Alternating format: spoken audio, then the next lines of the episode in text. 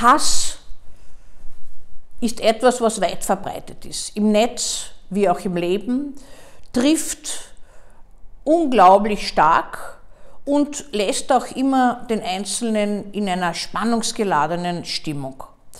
Hass ist nie ein Gefühl, was loslöst. Hass bindet mehr als Liebe.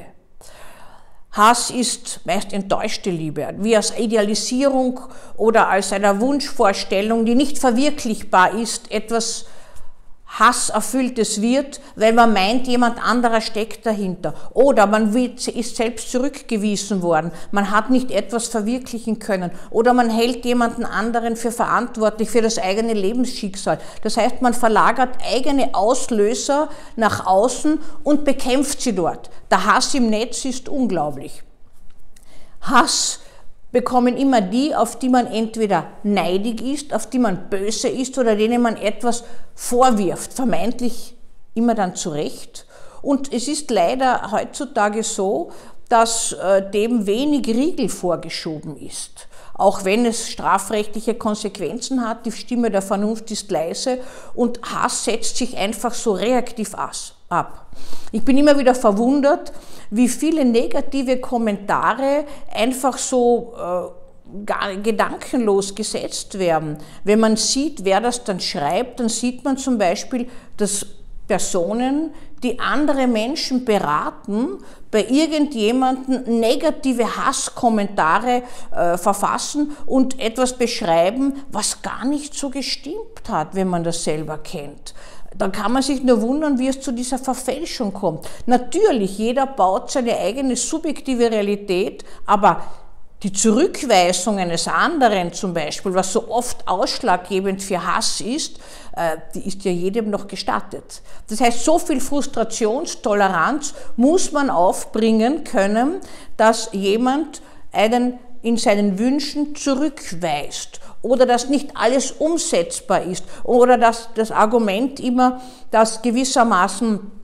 Hass notwendig ist, um sich von dem oder der Person oder von der Familie zu trennen. Niemand trennt sich im Hass. Ebenso wenig wie man gewissermaßen äh, diesen, diese, äh, diese Beziehungen, diese Double-Bind-Beziehungen, ich liebe dich, ich hasse dich, verlass mich nicht, nicht lösen kann, dass man das konstruktiv äh, in eine, in eine Balance bringt. Also Hass ist etwas, was denjenigen, der es hat, ebenso schwächt. Im Unterschied zur Wut.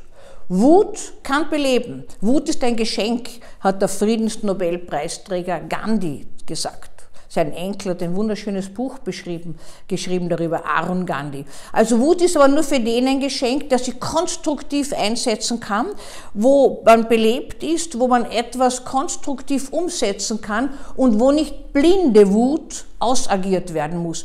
Blinde Wut dient immer nur der eigenen Kanalisierung von destruktiven Strebungen, bringt nichts, macht vieles kaputt, aber aus der Destruktion kann wieder etwas Neues entstehen. Beim Hass entsteht nichts Neues. Hass ist etwas, was am Alten festhält. Wut kann beleben, wenn sie nicht auf Kosten von jemand anderen geht. Hinter Wut und Hass steht oft Kränkung. Was kränkt, macht krank.